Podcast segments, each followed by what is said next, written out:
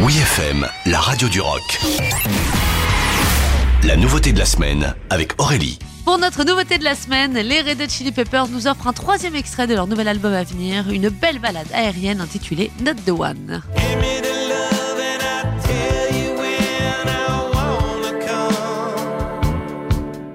Chose est sûre, le nouvel album des Red Hot Chili Peppers est clairement l'une des sorties les plus attendues de 2022.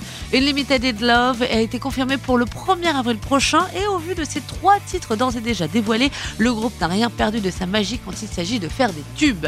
Avec Not The One, les Red Hot Chili Peppers jouent la carte de la douceur avec une balade vaporeuse composée de guitares Pink le tout porté par la légendaire ligne de basse de Flea un style rappelant légèrement la bande de Chris Martin, j'ai nommé Coldplay. Unlimited Love marque un beau tournant dans l'histoire des Red Hot et même un retour aux sources, on pourrait dire, avec le comeback du guitariste John Frusciante, dont le dernier album en date avec le groupe hein, remonte quand même à 2006, c'était euh, Stadium Arcanium. Après quelques années à faire de la musique de son côté, il a donc décidé de revenir à ses premiers amours et ce pour notre plus grand plaisir.